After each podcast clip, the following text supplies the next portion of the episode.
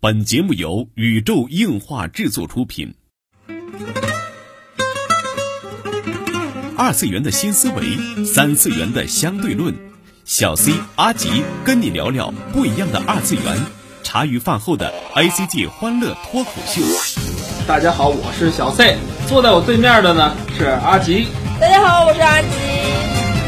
纯洁二次元，跟你聊聊二次元中并不纯洁的那点事儿。纯洁二次元，跟你聊聊二次元中并不纯洁的那点事儿。大家好，我是小 Z。哎，坐到我旁边的呢，依然是地球防卫组织 E EDO 动漫社的社长阿吉。大家好，我是阿吉。哎，这个话说的已经越来越顺口了哈。我们这个节目也做了这么长时间，我今天在录节目之前还跟阿吉探讨过哈。我我觉得就是，呃，听众朋友们会不会喜欢咱们这一档节目哈？嗯，也哎是也是，对啊比较沉重的话题。 嗯，虽然说那个刚开始的时候啊，其实也比较大放厥词，啊就说听众喜欢不喜欢都无所谓哈。嗯嗯，嗯但是还是希望听众们能够喜欢嘛，本质上还是希望是是听众们能够喜欢的。确实确哎实，呃，这里就说到一个我们之前废弃掉的企划，我觉得再不说就来不及了哈。嗯 在这个信息这么更迭这么快的年代哈，一部好的动画，呃，也是能很快被人遗忘的。没错。对，常年即使是好不衰的东西酒酒好也怕叫什么酒香也怕巷子深哈，是的，是的嗯对吧？？是的哎说起来，今天是冬至，在我们录制这期节目的时候嗯是冬至，我不知道大家有没有吃饺子的习惯。但是我们北方是要一定要吃饺子。。对对对，然后也是关于冬天，也是有关于今天要讨论的话题。嗯这么说起来，这个世界真的马上就要被冬天所覆盖了，哦，黄豆大懂吧？是不是？嗯这样说起来，之前就是也是大放厥词，就说一定要单独做出来一期节目。对对然后对，咱们好像说的上次说的那个什么几月 大保星健的啊时候，然后啊，还那个时候，还在那个时候，还在夏天的时候，对对对，然后所以我以至于们还是遵守之前的约定哈，我们来录这样一期节目。没错没哎，错。卖了半天关子，我们要录一个什么样的一期节目呢？嗯就是关于这个东京残响，嗯，也叫也译成恐怖残响对这样一部作品，对，然后是由导演渡边信一郎然后嗯监制的这部作品，没错，就是充斥了大片风格的一部很短暂的一部很短的一篇动画吧。对对对，嗯，呃虽然我不拿它当来动画来看嗯，，没错没错，呃，这是一个很有渡边信一郎风格的片子，是的，是的，嗯也是充斥着他的想法在理念在其中。没错没错，嗯呃，无论是从这个动画的运镜，嗯，还有这个对于音乐画面的配合方面没，错剪辑风格剪、辑风格，呃嗯那个所有的分镜头，然后所有的那种，动作戏，还有对对对对，它虽然也有也有一点炫光这种效果，嗨但是，嗯我不是那个提，就是 呃啊，不是迈克尔贝啊， 是是是是，但是我觉得我不嗯单单拿《东京残响》作为一个 anime 来看， 嗯，就是我觉得如果剪掉片头片尾，而且它没有嗯预告，啊是这个很难得，我觉就得是把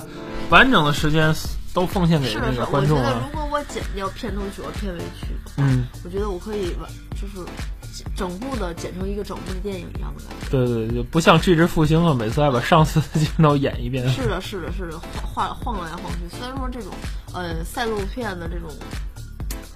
嗯，金融卡的模式的使用吧，呃嗯而且这支复兴也是仿赛璐片的感觉吧。但嗯是，哎，哎，且哎，不说哈，且不说，其实咱们还 说有机会说一下《这只复兴》，也没说，我已等他多演几集我吧，就不多演想几集，说了。 多演几集，多演几集。哎，嗯嗯，所以《东京残响》就是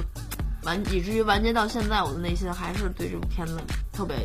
哎，嗯，有一种不一样的感触。对，其实很难得，就是渡边信一郎监督的东西其实并不多，哦，我觉得最出名的卡 boy 卡嘛， boy，、嗯然后而且他呃卡 boy 也是渡边新一郎和剑野大神的一个合作，当嗯时，剑野大神也是在卡 boy 这个配乐当中是被称作了巅峰之作了，没错没错，是的，是的。然后哎、当时就是觉得这两个人就再次合作，而且是一个很短暂的一个简短的吧一个嗯动画，嗯然后但是充斥的内容我觉得有稍微有些唐突了，对我嗯来说，嗯最后的结局有有一些唐突。我想剧情的部分就可以不用再赘述，大家应该都知道所有对剧情。其实大家上一次看到这个组合哈、就是渡边信一郎加剑阳子，还有这个丸山正雄和 MAPPA 出品的这个组合是，呃，一部这个呃改编的动画哈、叫板道的阿波罗。没错，没错，没错，没错，就是嗯二零一二年，我不知道这番可能在我印象中也是很冷的一个番，但是也是超级好看，萌死我了！少爷太可爱了，就是这样，嗯也是同样是充斥着鲁滨逊的风格的一部片 子。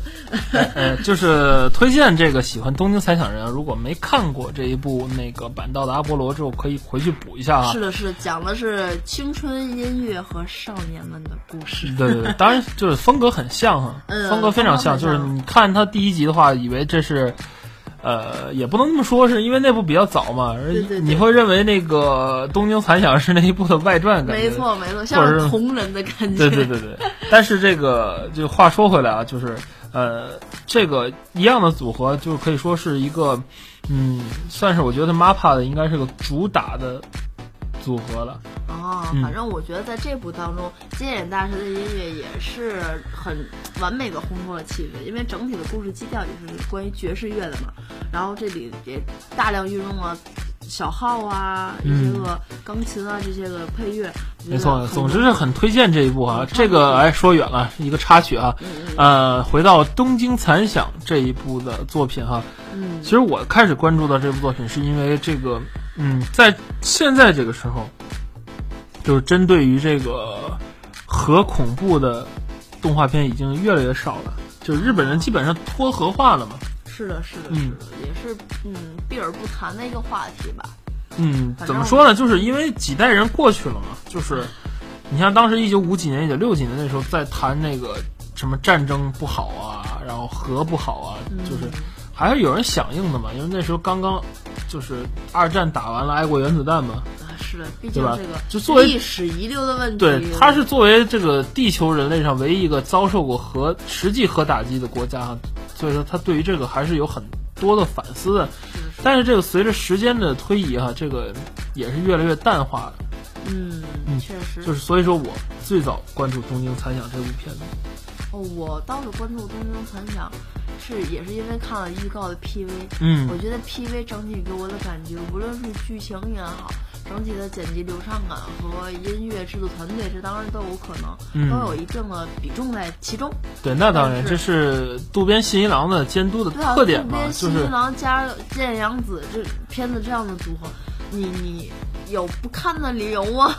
对对对，当时我也是因为有这个卡 boy 哈，之后也是我我去查了一下资料后，我才知道之前那个《反道阿波罗》这个作品啊。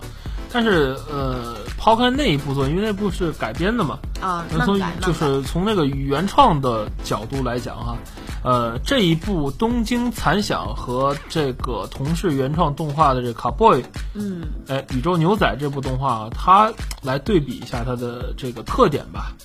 啊，嗯这个《宇宙牛仔》，嗯，两部的其实我觉得剪辑风格差不多，这可能也是出自一个导演导演的一个手法的问题吧，嗯， 就是整体不一样了。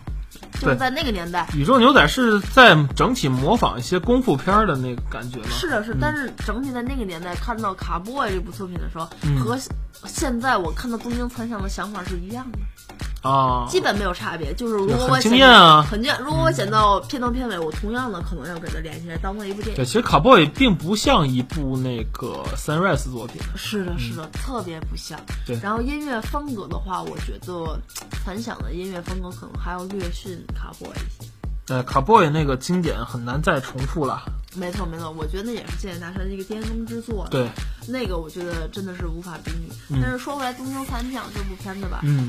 它的很多的运镜在这其中，我不知道这样的术语正确不正确。嗯，呃，很多的运镜，我觉得真的是对，之前咱们节目就有说过嘛，他把对这对些一些真实景深呐、然后还有一些在影视方面表现出来很容易，但动画表现会很难的手法运用到里边。没错，没错，我觉得这点真的是我为什么拿它当做一部真实的电影来看。嗯我觉得它就是一部不能已经不能说是动画电影了，对，它不是剧场版那种形式。没错没我错觉，得就是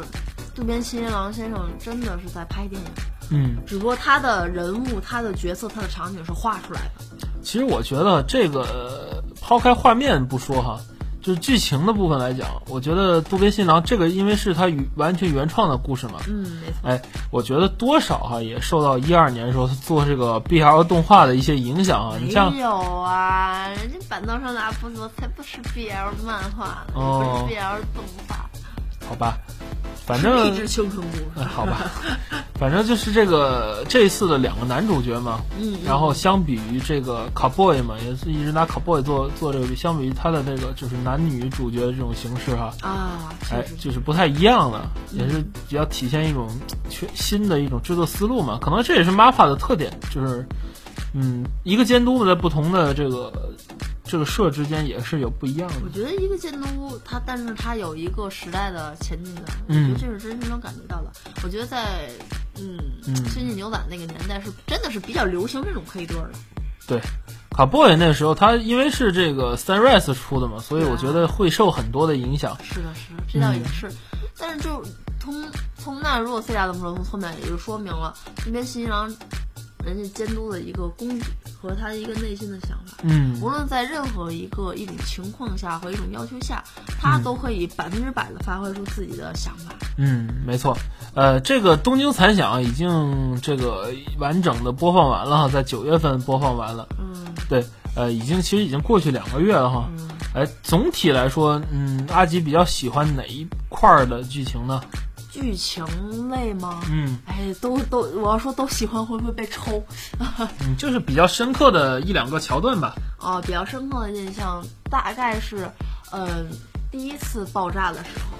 就是两个人去参加休学旅行，就是特意去转学，然后去休学旅行，嗯，然后走在楼道间哦的、就是爆炸那个大楼的时爆候。炸大楼的时候，然后那一幕对于我来说很惊讶，嗯，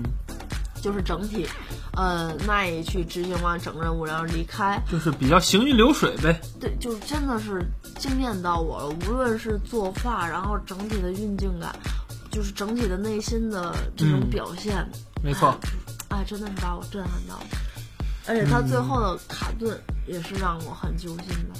嗯嗯，就是 Lisa 从上面跳下来的时候，嗯，然后就是故事结束，就是哇，我天哪，就是我觉得对，不够看。真的是很嗯不够看。对，这个确实当时播的时候给人很多惊艳的地没方。错，这是这是第一集的第一个部分，没错。就是他已经完全勾起了看到人的欲望了，和想嗯法。，我是觉得这个呃是 Five 这个角色登场之后，嗯到达了一个小高潮的故事。啊，确实是。嗯。也是更深入的讨论了。对，因为之之前主角基本是无敌的嘛，嗯，对就对对太强了，也没有竞争对手啊。嗯是的，直到这个同样是这个呃，怎研究么说所里，然后对对对对嗯选对拔出来的这些孩子当中，也是唯一的一个被挑走的这么一个实验成功的人。没错，而且最后的这个剧情非常令人惊异哈。是的，是的，是的，完全收不住了，感觉就是嗯， 我没想到会是这样的一个结局。哎，这个结局哈，我们先不表哈。这个有的听众朋友可能还真的没有看过这一部，嗯，我也不太清楚为什么这样一部作品，嗯的人气，并比不上同期的一些作品哈，好奇怪啊。哦，我也是有这种对，可能是我们俩的看番都是比较冷的番哈，哦也有可能啊哈。问题，好像就不看。哦，小英也不看。是的，是嗯的，是，比如说这个，举几个例子哈，比如说特别火的几个《刀剑神域》的，呃，没看没过，看过，呃，什么什么约会什么大作战没看过， ，Date Date of Life 哈，没看过。没看过。哎，嗯、我也没看过，L L 我也没看过，但是阿吉看过，阿吉很很喜欢。呃，我看过。 哎，就是我们看的番可能比较冷，但是嗯，再一次推荐吧，这算是我们上一次在这个七月新番特辑里边啊，是已经推荐过这一部作品了。这次我们再一依旧次还会再依旧还是推推荐这一部这作部作品品。也是一部良心作，大家看下来的话，应该压力不会很大。对，我然们后现在就尽量不剧透的情况下给大家说一些对，这就是个。大家看过了，依然会知道我们在说什么；没看过的也不会影响你们继续观看。对对对对，忍不住就会给你们剧透一两个点。嗯嗯包括我觉得到后期的剧情，嗯，包括一个十二的一个心境的转换，我觉得也很重要。嗯。就是他真的是对不过我觉得这一次女主角从头废到尾，没起到什么作用。啊很嗯捉急，真的是很捉急，这个是真的不太一样了。嗯很和卡莫感觉完全相反。对对，对卡布里里边那个女主角很靠谱嘛，因为这次的真正的主角并不是 Lisa，嗯也并不是这个女主角，她只是一个见证人，作为一个剧情的对时间轴上的连贯人需要这么个人，就需要这么个人，需要这么个人嗯而已。对来贯穿，其实说到底，所以说这片儿我还是 主角就是那三个男人的故事嘛，这片儿 是是还是那对吧三个男人故事，警官和这个这两个这两位三个人是的是的是的的故事。没错嗯没错。呃，还有一个点，我觉得这个动画做的比较有意思的地方，嗯就是这个，呃，有一些跟神话背景结合的谜题设定。啊，嗯，这个我觉得需要，嗯，大家整个团队里有大量的运用知识，而且我不知道 C 大大你有没有仔细的看过 OP，嗯，就是 OP 当中，呃，基本上都是关于 VON 这个词的解读。哦，嗯此话怎讲？呃，为了不说剧透的话，嗯，呃，就是 VON 它有一定的，其实没关系，就预告片里有的你可以说的。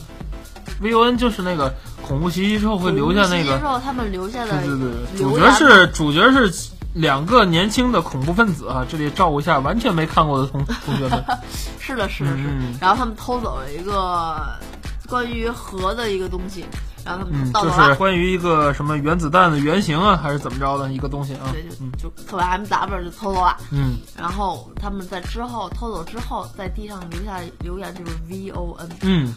它代表是一个地方，我想这个大家你可以从这个主角两个人的服饰当中，你们应该都能判断出来。嗯，然后服饰里能看出来吗可？以我之前不知道哎。可以可以就是，嗯，比如说哪哪里？然后譬如说九的手链、嗯，十二的皮带，哎，这些代表什么呀？还有十二的书包，啊，都和 VON 有关系。哦，嗯这代表什么？就是代表冰岛，哦，他们带的都是当地的特产。呃，不是，是国旗，国哦旗的，颜色配色，这样，是的，是的，嗯是的。然后 OP 的基本的有一部分的地方的景，就嗯是因为好像都是那种，对于我来说都是正片叠加啊、嗯柔光啊这种叠加素材过去，然后你会，你可以仔细的发现 OP 中很多的场景嗯，都是在冰岛很著名的一些场馆，哦，就是冰岛的景点，呃，很著名的某些东西在。嗯证明这个在这个事情还是有很多嗯理设定在里面。没错没错，而且其实每集结束之后都有，呃，在原在，我忘记是 DVD 还是 TV 之类的，嗯它每集应该都有一个小彩蛋，啊就，是两个两位声优是哦，分那个应该是放在网上了吧，还是怎么哦，着？我不记得，嗯因为这这边我是在 B 站上看到的嘛，啊，是石川和齐藤两个人，嗯然后就是去就声优每集本人声优本人、嗯去每集会放谜题，啊，然后下一期有解答，这样也都是比较有意思的。对，就利用互联网的一个互动活动呗。哎，是的，是的，而且，嗯，在这部当中的声优阵容也是很强大的。嗯，